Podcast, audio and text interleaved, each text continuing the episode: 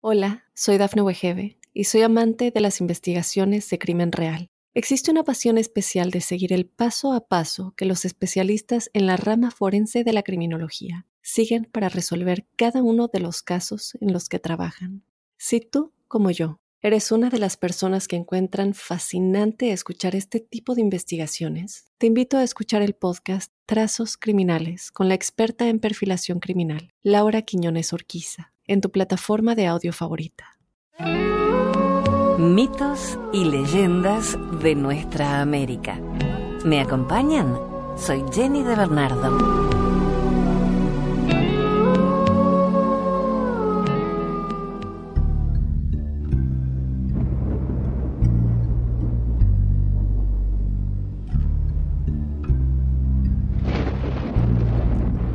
Capsis, estrella de mar, una leyenda serie. Capsis, la hija mimada del jefe Aas Mezquite, acostumbraba todos los días, después de terminar sus labores cotidianas, acurrucarse junto a alguna roca cerca del mar y mirar y mirar el vaivén de las olas. Por horas y horas, la sorprendía la tribu silenciosa. Aun cuando las sombras manchaban de negro el agua y la playa, Capsis seguía allí, como si esperara ver salir del fondo del mar a la diosa Xtamosvin, la tortuga marina. Cada vez que la tribu llegaba de la bahía de Quino a tierras de Isla de Tiburón, Capsis, después de hurgar en las rocas de la playa, en busca de las pródigas especies del océano que las aguas dejaban olvidadas, corría a refugiarse en su lugar predilecto de la playa para contemplar sin cansarse cielo y mar. Su padre, el gran jefe Aas, inútilmente había pedido al Akokama, al hechicero, que destruyera el embrujo que se había apoderado de su hija. Porque el gran jefe y los miembros de la tribu no se explicaban por qué Capsis huía del trato de sus semejantes, y a pesar de ser joven y bonita, rehusaba trazar los pasos de la pascola, ni batir palmas en el baile, y menos acompañar el fragor de los cantos. Para Capsis no había más deleite que refugiarse en la playa desolada y contemplar el paisaje triste del mar bravío que desataba a veces tormentas espantables. Pero es que nadie sabía el secreto de Capsis. Capsis estaba enamorada de una Bastic, una estrella, que a ella se le antojaba era la flor de la tierra de los dioses. Una noche, Llegó hasta ella el Acocama, a quien pidiera el gran jefe curara a su hija, pues toda la tribu aseguraba que un antipodquis tiburón la había embrujado. El Acocama, antes de buscar a la joven, había ido hasta la cueva especial de la montaña, pintando en ella la señal del espíritu que vivía dentro, el cual indicó su voluntad de adentrarse en el cuerpo del hechicero. Ya en posesión de las virtudes mágicas, el Acocama fue hasta el lado de la joven y sin pronunciar palabra, colocó sus manos en forma de círculo sobre su frente, para luego acercar su boca y decir con gran misterio y entonación sacerdotal, yo, yo. Capsis, sin moverse, le miró sin sorpresa pero después, silenciosa, se alejó de su lado. Esa misma noche volvió al mar y con ansiedad miró el cielo en busca de la bella Bastic.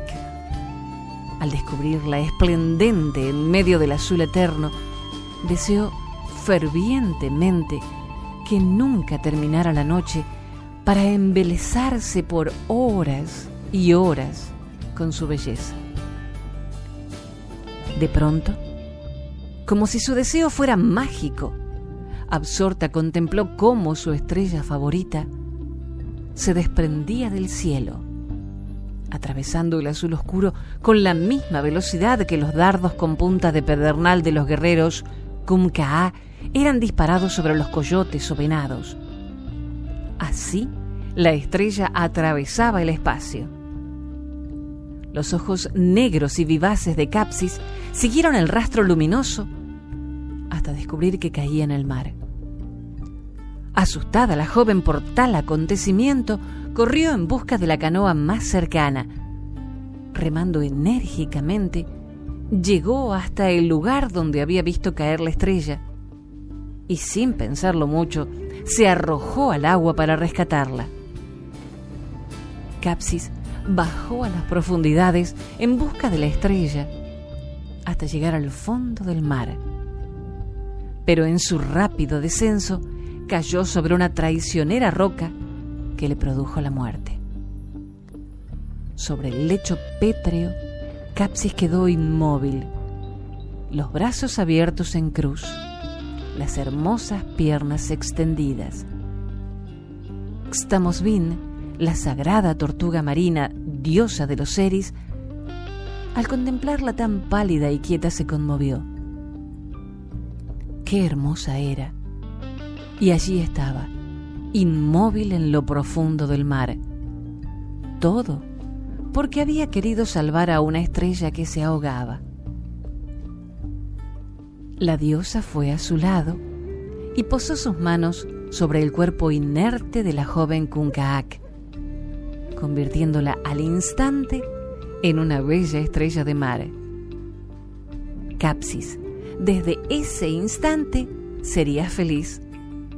Allí, en el mundo sin voz, contemplaría las luchas y las tragedias mudas del mundo verde de esmeraldas líquidas. Además, no estaría sola ya que los peces de aleta de plata y cuerpos pintados de vivos colores la acompañarían. Y como si todo eso fuera poco, desde los bosques de sombras oscuras, moteadas de luz, vivirías feliz espiando el cielo a través del agua espumosa teñida por el sol. Así, Capsis, todas las noches, miraría a la bella Bastique a quien ella tanto amaba.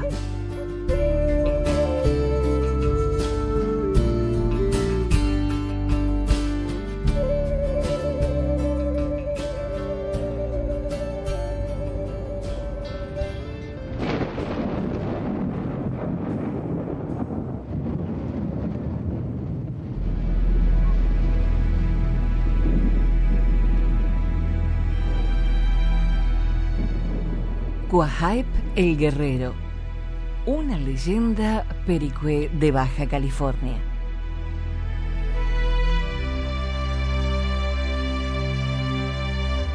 Este era un dios llamado Niparaja, señor del cielo, del mar y de la tierra. Niparaja estaba casado con la señora Anahi Conjondi. Ambos tenían un hijo que llamaban Niparaja era feliz en su reino del cielo, pero uno de sus dioses subalternos, llamado Tuparán, envidioso de la felicidad de su amo y señor, se sublevó.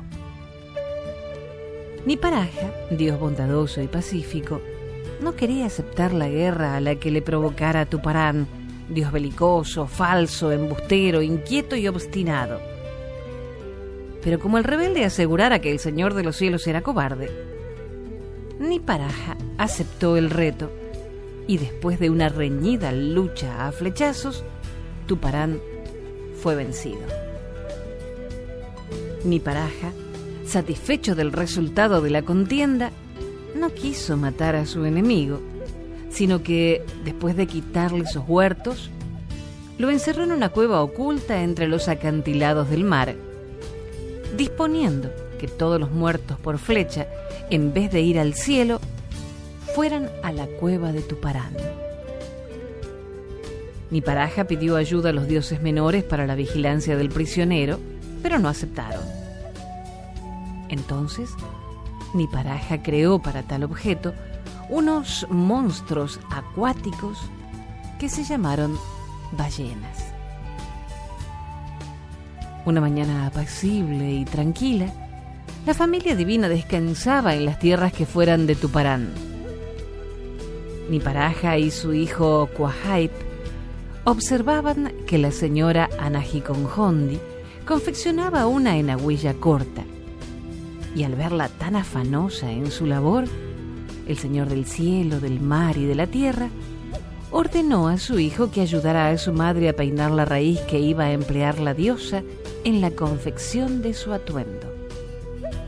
Quahaip, al escucharlo, le respondió, Señor, la señora mi madre no necesita de mi ayuda, pues ella sabe hacerlo muy bien y con mucha gracia.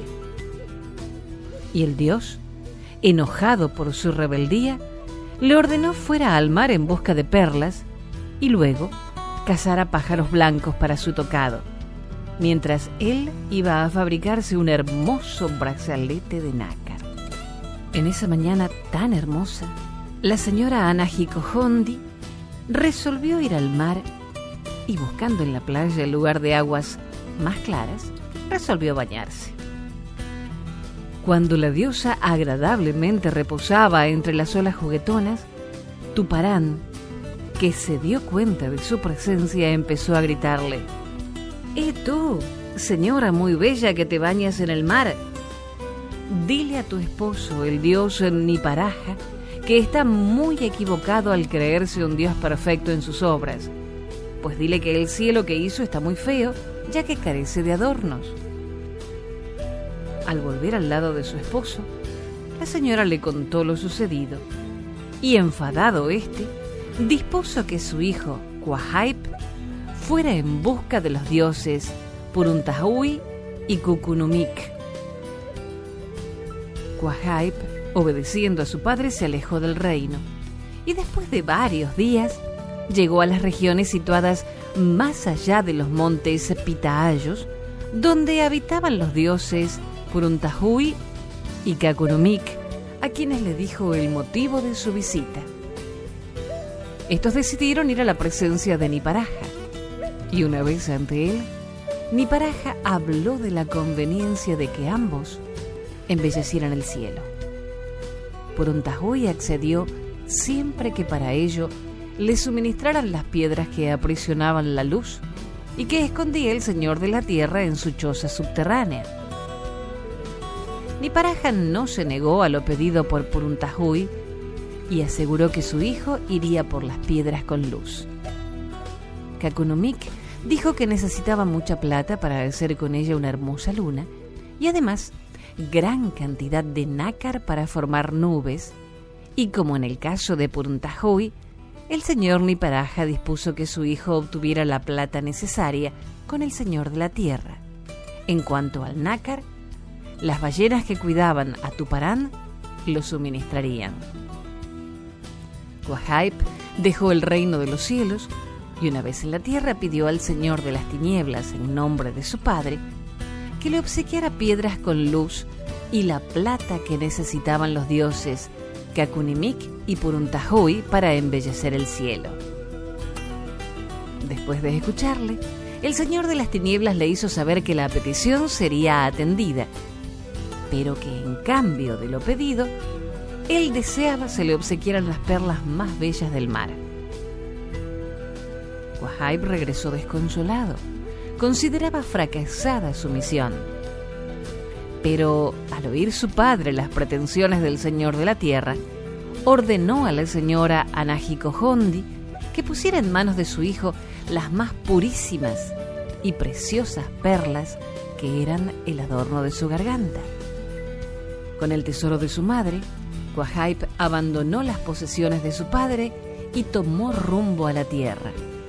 Mas en el camino, enamorado del oriente opulento de las perlas, decidió robarlas y esconderlas en el hueco de una peña, sustrayéndolas así a la codicia del Señor de las Tinieblas. Y así como lo pensó, lo hizo. Y cuando llegó a presencia de tan gran señor, le explicó que su padre no había enviado lo solicitado debido a que no poseía perlas dignas de él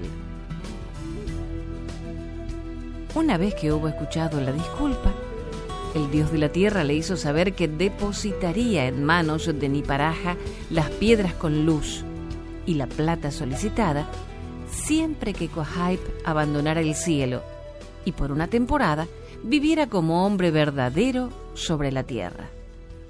Quahaip aceptó, asegurando que cumpliría su promesa después de desempeñar la misión encomendada por su padre. Gran regocijo hubo en el cielo cuando Quahaip llegó al lado del señor Niparaja con el valioso tesoro, y mayor júbilo embargó a los dioses cuando ante el Señor del cielo, mar y tierra, Kakunumik forjó la luna con metal de plata y espolvoreó los cielos con polvo de nácar, creando las nubes, en tanto que por un tajuy claveteó con las piedras con luz los cielos, clavos luminosos que llamó estrellas.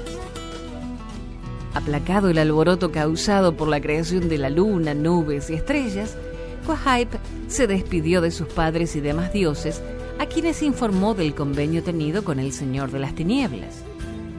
Así, entre lloros de la señora Anahiko Hondi y consejos del señor Niparaja, deseándole volviera victorioso, Quahaip dejó el reino divino y convertido en hombre verdadero, vivió sobre la tierra y amó tanto a los hombres que le rodeaban que por ellos batalló, convirtiéndose en un gran guerrero que cuando necesitaba soldados para sus campañas, bajaba al fondo de la tierra, donde volvía seguido de numerosos ejércitos de valientes jóvenes. Mas sucedió que el Señor de las Tinieblas un día sorprendió a Aquahype bañándose en el mar y al fijarse en su cuerpo desnudo, descubrió en el cuello del guerrero un magnífico collar de irisadas perlas, tan maravillosas como él las codiciara. El señor de la tierra, sin darle a Aquahype tiempo de salir del agua, le ordenó le diera esas perlas, a lo que se negó rotundamente el guerrero, por lo que el señor de las tinieblas, vengativo, ordenó a los hombres que el hijo de Niparaja amaba tanto que lo traicionaran. Los hombres, obedeciendo al dios, mataron a su héroe atravesándole la cabeza con espinas. Y cuenta la leyenda que el Señor de la Tierra, al verlo inmóvil y ensangrentado, le arrancó del cuello el collar tan codiciado, sustituyéndolo con una sarta de bayas.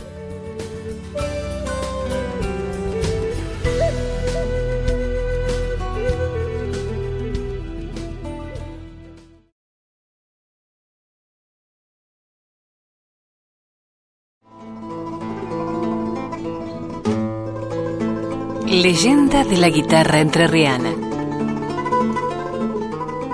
Una vez, hace mucho tiempo, en los campos entrerrianos, al borde de un monte había una estancia, entre cuyo personal se contaba un matrimonio, cuya única riqueza era una hija quinceañera, hermosa, simpática y reidora, llamada Melodía. Sus padres, él peón y ella cocinera, solo veían por los ojos de la niña, que buena y trabajadora cuidaba del rancho donde moraban. Melodía tenía un don que Tata Dios le había dado sin tasa ni medida. Su voz maravillosa, que cuando la desplegaba en todo su esplendor, enajenaba espíritus y emborrachaba sentidos. Por ende, cantaba todo el día. Sin embargo, ese don iba a ser causa de algo inesperado e imprevisible. Uno de los hijos del dueño de la estancia se había encaprichado con la niña y constantemente la requería de amores, pero ella no correspondía a sus cada vez más exigentes pedidos. Caprichoso, empecinado, acostumbrado a hacer todo lo que quería y disgustado por la falta de correspondencia, amenazó a la muchacha con hacer echar a sus padres, cosa que la asumió en el miedo. Aterrada, solo atinó a pedir ayuda al viejo cura de la zona, que le aconsejó no hiciera caso de sus pretensiones, e incluso lo amenazara con irse a internar en un convento de monjas si insistía. Así lo hizo, y el inoportuno pareció desistir de su capricho, con el consiguiente apaciguamiento de la chica, que volvió a su trabajo cotidiano y a su maravilloso canto, que siguió extasiando a quienes lo escucharon. Pero una tarde en que había ido al monte a buscar leña, se encontró de pronto con su pretendiente, que le interceptó el paso y quiso tomarla entre sus brazos. Tenía los ojos extraviados y sus labios convulsos. Había bebido copiosamente. Melodía cobró un miedo cerval y se lanzó a la carrera a través del monte para escapar de aquella amenaza, seguida de cerca por su enfebrecido enamorado, que ya la tenía casi a su alcance. En ese instante, le pareció oír una voz que le decía que fuera por la derecha. Y así lo hizo, creyendo que sería su salvación. Pero apenas había dado pocos pasos, dio con un pozo que no había visto nunca, cayendo pesadamente en su interior, desvaneciéndose por el golpe. Al abrir los ojos, vio a su perseguidor que la miraba desde el borde y oyó su voz que le decía, si me haces caso, te saco. Ella, comprendiendo su insano deseo, repuso, no, no, por nada del mundo. Él siguió insistiendo, recibiendo la misma respuesta. Hasta que, cansado de todo, contestó tajante, entonces quédate ahí abajo, guacha. Y se fue. La muchacha angustiada se echó a llorar silenciosamente, sin atender a que las horas pasaban y que nadie se acercaba al lugar. Y para peor, la noche ya se venía encima. Entonces, su angustia se volvió miedo y su miedo terror cuando se dio cuenta que nadie la sacaría del pozo, al que nunca había visto antes. Y eso que se había criado cerca del monte. Nadie, ni sus padres, la habrían encontrado estaba sola, completamente sola. De pronto, creyó escuchar un extraño ruido que se parecía a un jadeo y que cada vez se le acercaba más. Se le hizo la idea que con solo estirar un brazo podría alcanzar al que lo hacía. Pero no se animó. Aterrada intentó gritar, pero su voz no le respondió. Quiso ponerse de pie y fueron sus piernas las que no respondieron. Quiso aferrarse a cualquier parte de la pared y sus manos se negaron a hacerlo. Pero eso no era todo, porque en medio de su desesperación sintió que su cuerpo se endurecía y que un fuerte olor a madera fresca la envolvía, que sus tendones, sin dolerle, se tensaban a lo largo de su cuerpo que su cabeza se empequeñecía y su boca se redondeaba como para gritar la O del asombro y cambiaba de lugar. El olor a madera se hizo más intenso y se sintió invadida por una pesadez que fue dando lugar a un sopor. Su miedo se trocó en indiferencia.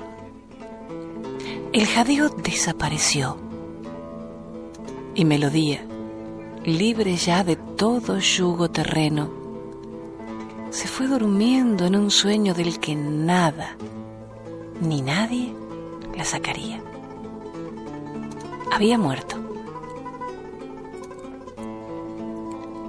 Pasó el tiempo y Melodía fue dada perdida por todos. Más adelante, muertos sus afligidos padres, fue olvidada y el rancho destruido. Pero un día, dicen que de los milagros solo se encarga Tata Dios. Bueno, ese día señalado, pasó cerca del pozo un jinete joven, payador y trovador, conocido como Juan Cantor, y venido a la zona nadie sabía de dónde, pero que había conseguido trabajo y se aquerenció. Solía frecuentar fiestas, a las que alegraba con sus recitados, narraciones y canciones con gran entusiasmo y regocijo de todos, especialmente de las jóvenes. Pues bien, decíamos que pasó cerca del pozo, y los cascos de su caballo, al tropezar con algunos cascotes, hicieron caer estos al fondo de un pozo, de donde oyó salir dulces notas, no oídas antes por el muchacho. Con curiosidad, Juan Cantor se apeó y se arrimó a la boca del pozo para averiguar de dónde habían salido sonidos tan lindos. Forzó la vista y alcanzó a entrever algo como acostado en el fondo. Ver y querer averiguarlo de cerca fue todo uno. Tomó entonces su lazo y no sin sostenidos esfuerzos e intentos, consiguió asirlo por el cuello. Lo hizo con cuidado y lo sostuvo frente a sus ojos. Era como un no sabía qué, de cuello largo, con cuerpo casi femenino, con unos finos hilos tendidos a lo largo del cuello y del cuerpo. Un agujero en el medio del cuerpo completaba su formación. Y los hilos finos fueron los que más lo tentaron y lo hicieron tomar una resolución. Lo llevaría a su casa. En un instante, con su hallazgo bajo el brazo, galopaba en dirección a su ranchada.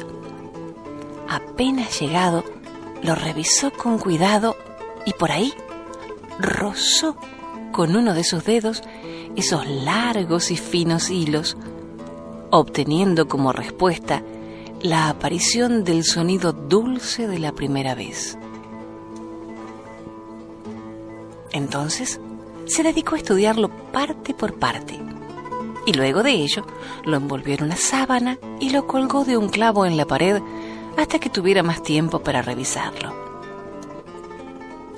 Así pasó muchos días, alternando, por así decirlo, en forma directa con su hallazgo impensado, pero cuidándose muchísimo de comentar con los demás su existencia. De pronto se sintió feliz, muy feliz con su secreto. Cada vez le interesaba más. A diario lo descolgaba, lo desenvolvía y lo acariciaba con sus largos y afilados dedos, especialmente sobre sus finos hilos que llamó cuerdas, sin saber por qué. Y así fue como comenzó a comprender todo lo que se refería a su hallazgo. Empezó a tocar música como él la cantaba. Siguió con acompañamientos sencillos y poco a poco a ponerse con todo, a utilizar su algo con todo lo que podía poner de él mismo. Como resultado obtuvo el de aprender a ejecutar la música que él quisiera y se largó a la calle. Una vez apareció en una fiesta ante la mirada extrañada de la concurrencia que no conocía el instrumento de Juan Cantor.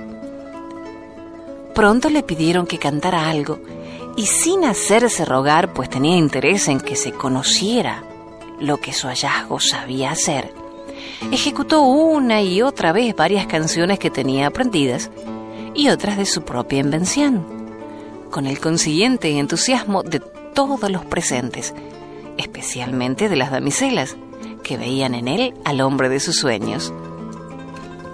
Pasando el tiempo, hombre e instrumento fueron una sola cosa. Y ya por el pago se hablaba de Juan Cantor y su instrumento melódico, cosa que él oyó Juan Cantor pensó que ya podía ponerle un buen nombre a su hallazgo. Y como la denominación de la gente le agradaba, y como los milagros son cosas de Tata Dios, le puso nomás melodía a su compañera de andanzas. Desde entonces anduvieron siempre juntos, él sobre su caballo y melodía a su espalda eran una sola estampa. Por eso, cuando había algún motivo en el campo alegre, triste o trágico, Juan Cantor, a lomo de corcel y con melodía a sus espaldas, aparecían para darle el mejor marco, como decía el paisanaje. Y así fue para siempre. Bueno, para siempre no.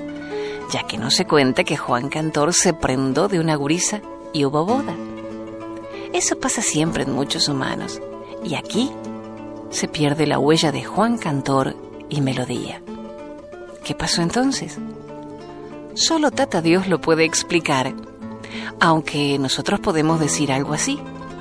Melodía se había muerto, pero ya era inmortal, pues por aquello de los milagros, Tata Dios, al verla sufrir, la habría resucitado en guitarra. Por más que ese nombre se lo pusimos nosotros, pero ¿quién de nosotros? Nunca lo sabremos. No importa. Lo que sí vale es que la guitarra está viva y solo falta que unas manos hábiles y acariciadoras, como las de un Juan Cantor, pulsen sus cuerdas para que la maravillosa voz de melodía retorne junto a nosotros, para extasiarnos y emborrachar nuestros sentidos. Dicen que la guitarra entrerriana nació así, en un profundo pozo a la vera de un monte, y encontrada por Juan Cantor, joven dicharachero, payador y trovador, que la supo hacer cantar como nadie. Hasta el próximo relato. Soy Jenny de Bernardo.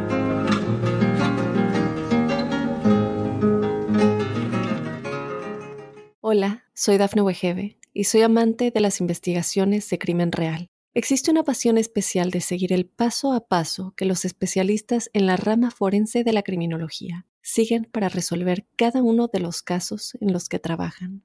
Si tú, como yo, ¿Eres una de las personas que encuentran fascinante escuchar este tipo de investigaciones? Te invito a escuchar el podcast Trazos Criminales con la experta en perfilación criminal, Laura Quiñones Orquiza, en tu plataforma de audio favorita.